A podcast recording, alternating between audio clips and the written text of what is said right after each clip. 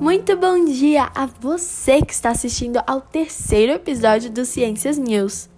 O tema de hoje é citologia. Você sabe o que é isso? A citologia foca-se no estudo das células, abrangendo sua estrutura e metabolismo. O nascimento dela e a invenção do microscópio são fatos extremamente relacionados. O avanço deles contribuiu para que as estruturas das células fossem observadas e estudadas da melhor forma possível. Vocês sabiam que o estabelecimento da teoria celular foi possível graças ao desenvolvimento da microscopia? Pois é, e nessa teoria apresenta-se postulados muito importantes para o estudo da citologia. Entre eles são: número 1. Um, todos os seres vivos são constituídos por células.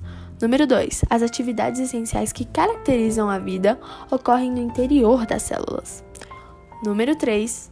Novas células se formam pela divisão de células pré-existentes através da divisão celular. E por último, a célula é a menor unidade da vida. Agora vamos falar um pouco sobre os tipos de células. Para quem não sabe, elas podem ser divididas em dois tipos: as eucariontes e procariontes. A diferença entre elas é a estrutura celular. As células eucariontes são mais complexas, elas possuem carioteca individualizando o núcleo além de vários outros tipos de organelas. Em exemplos de células eucariontes estão os animais e vegetais. Já a procarionte, que tem como sua principal característica a ausência de carioteca delimitando o núcleo celular, ou seja, o núcleo da célula procarionte não é individualizado. Elas são as mais primitivas e possuem estruturas celulares mais simples. E para quem está perguntando, esse tipo celular pode ser encontrado em bactérias. Agora que você já sabe que existem dois tipos de células, vamos falar um pouco sobre as três principais partes que uma célula possui, que são membrana celular, citoplasma e núcleo.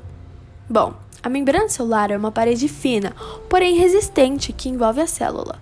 Ela permite a entrada de substâncias úteis e bloqueia a entrada de substâncias nocivas. Já o citoplasma desempenha uma função importantíssima para manter a célula viva, por exemplo, a produção de proteínas, que são usadas na maioria dos processos químicos da célula.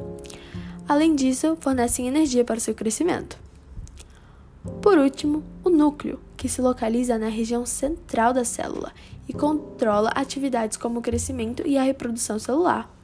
Ele abriga o DNA, que é material genético da célula, responsável pelas características dos seres vivos.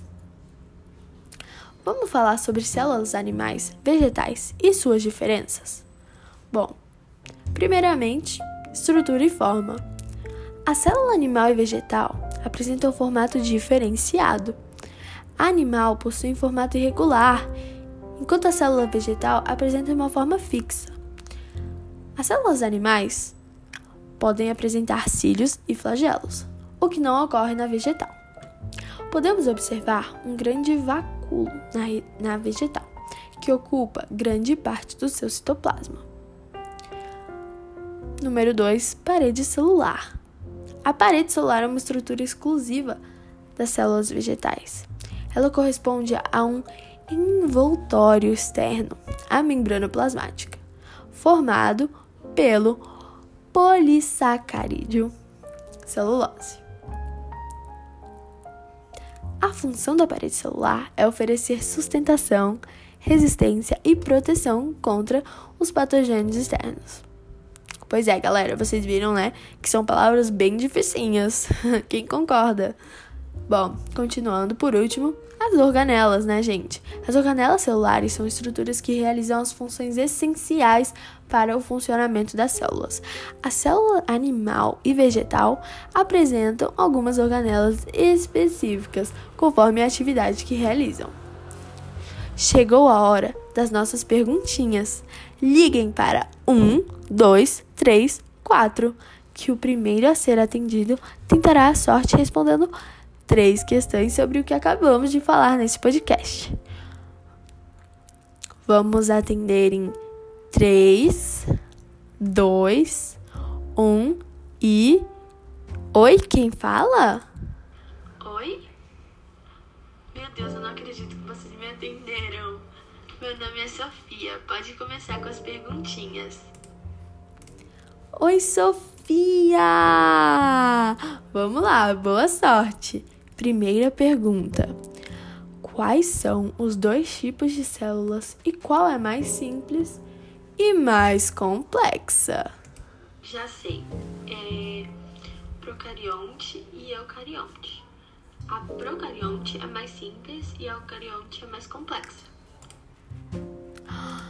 Resposta exata! Muito bem! Segunda questão. Como uma nova célula se forma? Nossa, essa é difícil, mas eu acho que é por células pré-existentes através da divisão celular. Hum. Certo! A última, hein? Bom, vamos lá. Quais são as três principais partes de uma célula? Deus, ai, que nervoso. Tá, ok. Um, membrana celular, núcleo e. Ai meu Deus, ai meu Deus. Citoplasma. Ai, meu Deus, não acredito. Resposta correta! Acredito, meu Deus! Acredito, meu Deus! Meu Deus! Bom, você acabou de ganhar uma viagem para Disney com três acompanhantes e tudo pago. Já já entraremos em contato. Muito bem, um beijo! Mãe, a gente vai pra Disney. Meu Deus, eu não tô acreditando. Ok, ok, ok. Tchau, obrigada. Beijo! Bom, galera, foi isso por hoje. Espero que tenham aprendido ou relembrado de alguma coisa sobre citologia. Esse foi o terceiro episódio do Ciências News. Vejo vocês depois. Beijo, galera!